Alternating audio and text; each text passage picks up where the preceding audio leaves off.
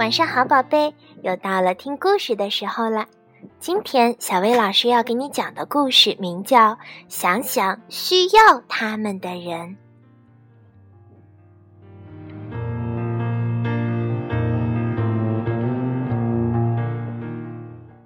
和许多家庭一样，贝贝熊一家享受着美好的生活，他们享受着美味的食物和快乐的时光。熊爸爸躺在舒适的安乐椅上，在噼啪作响的炉火前，享受着树屋里的温暖。孩子们沉浸在书本和音乐里，享受着玩具带来的乐趣。熊妈妈听着挂钟里的布谷鸟报时声，愉快地缝着被子。然而，有时候。他们过多的东西似乎也会变成负担，尤其是对熊妈妈来说。熊妈妈一直负责管理树屋，所以她知道他们正在面临着一个麻烦。由于东西太多而引起的麻烦是怎样的呢？壁橱里有太多的瓶瓶罐罐，一开橱门，它们就会掉下来。抽屉里有太多的衣服，已经放不下被子和床单了。地下室里堆满的东西就快要让人走不进去了，而阁楼上也有太多的杂物，到处都是。这么多的东西让熊妈妈有点心神不宁，甚至有点担心了。而熊爸爸呢？他也体会到了东西太多带来的麻烦，而对于这个麻烦，他不只是担忧，简直是恼火了。怎么回事呀？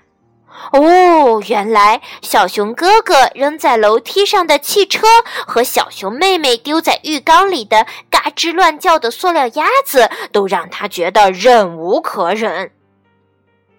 然而，熊妈妈考虑的不仅是汽车和鸭子这么简单，她开始为自己拥有太多而别人拥有太少而感到困扰。有一句话说：“日有所思，夜有所梦”，就是说，你白天总是在想着什么，晚上就会梦到什么。这天，熊妈妈身上就发生了这样的事情。他梦见所有的东西都有了生命，从大树屋的抽屉、壁橱和每个角落里跑出来，追着他，喊着：“东西太多，东西太多，我们没有地方住了！”熊妈妈尖叫着从梦中醒过来。熊爸爸问：“怎么了，亲爱的？”“哦，没关系，只是做了个梦。”尽管只是做了个梦，却让熊妈妈突然明白了自己应该怎么做。第二天吃早餐时，熊妈妈宣布了她的决定。她坚定地说：“我们家现在已经积攒了太多东西，该清理掉一些了。”太多东西？什么样的东西呀？熊哥哥问。熊妈妈回答说。比如说，没有头的娃娃、破损的飞机模型、旧拼图、没有人玩的玩具啦，还有扔在楼梯上的汽车和丢在浴缸里的吱嘎乱叫的鸭子。熊爸爸补充说：“等一等，这些都是我们的东西，那你们的呢？”我们的，比如什么？嗯，爸爸，比如说你的十七根钓鱼竿。还有堆放在阁楼里那些数不清的钓鱼杂志，嗯，可是那都是我很有价值的收藏品呢。熊妈妈听了，叹了口气。熊爸爸接着说：“看看是谁在叹气呀？那些你从来没有看过的满书架的旧烹饪书，没有用过的线团和布料，这些该怎么办呢？”熊妈妈说：“好吧。”这正是我要说的，大家都有许多并不需要的东西，那我们该怎么处理呢？一家人思考了好一会儿，突然，熊哥哥说：“嘿，我们来个旧货出售吧，还能赚钱。哇，好主意！可是熊妈妈并不这么想，她挂念着那些生活的并不富裕的人，特别是在圣诞节将要来临的时候，熊妈妈想要为他们做些什么。首先，熊妈妈让熊爸爸和孩子们仔细检查他们所有的东西，并且把它们分成了三类。第一类是旧的拼图和益智玩具，第二类是搁置了很久但仍然完好的玩具和体育用品，第三类是衣物、家具、多余的烹饪书和没用过的鱼竿。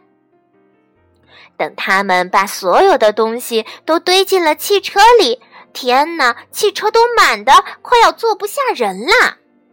小熊妹妹问。妈妈，我们去哪儿呀？第一站，咱们去敬老院。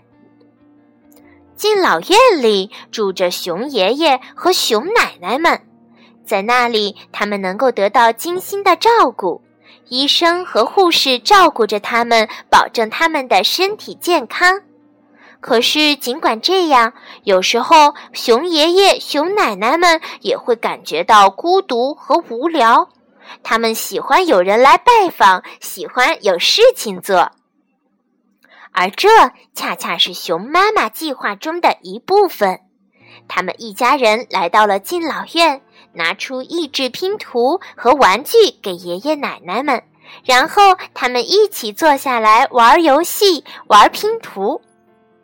一开始，小熊兄妹有点害羞和不好意思。爷爷奶奶看起来年纪都好大呢，不过过了一会儿，他们就适应了。实际上，敬老院里的爷爷奶奶还没有他们的邻居瑞斯太太年纪大，而且他们和瑞斯太太一贯玩得很好。很快，他们就一起开心地玩了起来，爷爷奶奶们也一样的开心。到了分别的时候，大家都有些依依不舍。接着，他们来到了熊镇上的儿童医院。熊哥哥和熊妹妹知道这家医院。那次，大家以为小熊哥哥的脚踝骨折了，送他去拍过 X 光片。小熊妹妹也是一起去的。一家人把玩具都搬下了车，他们很受欢迎。医院的工作人员说，这些玩具将在圣诞节的晚会上发给小朋友们。当他们准备离开的时候，看见了一个坐着轮椅、腿上打着石膏的小熊。小熊妹妹立刻拿了一个小青蛙的玩具去逗那个小朋友开心。她很高兴自己带来了许多好玩的，这些玩具能让那个小朋友觉得开心不少。最后一站是熊镇的爱心商店，这家商店卖东西赚得的钱都用来帮助穷人们，那些需要暖和的衣物和新鲜食物的人们。贝贝熊一家把所有的旧衣服、家具和杂物都搬进了店里。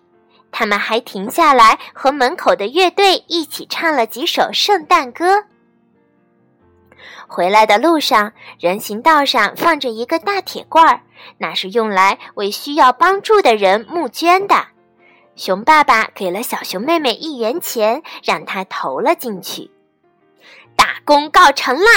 一家人开车回家，想着自己做的事情，每个人的心里都温暖极了。回家的路上，他们驶过灯火通明的熊镇百货公司。圣诞节就要到了，橱窗里被装饰的漂亮极了。那儿有一橱窗一橱窗的新玩具、新拼图、新的家具用品和非常非常时尚的钓鱼竿等着他们去光顾。不过，贝贝熊一家还沉浸在帮助他人的幸福中呢，几乎没有人注意到橱窗里那些精美的东西。嗯，不过没准儿他们都偷偷瞄了一眼呢。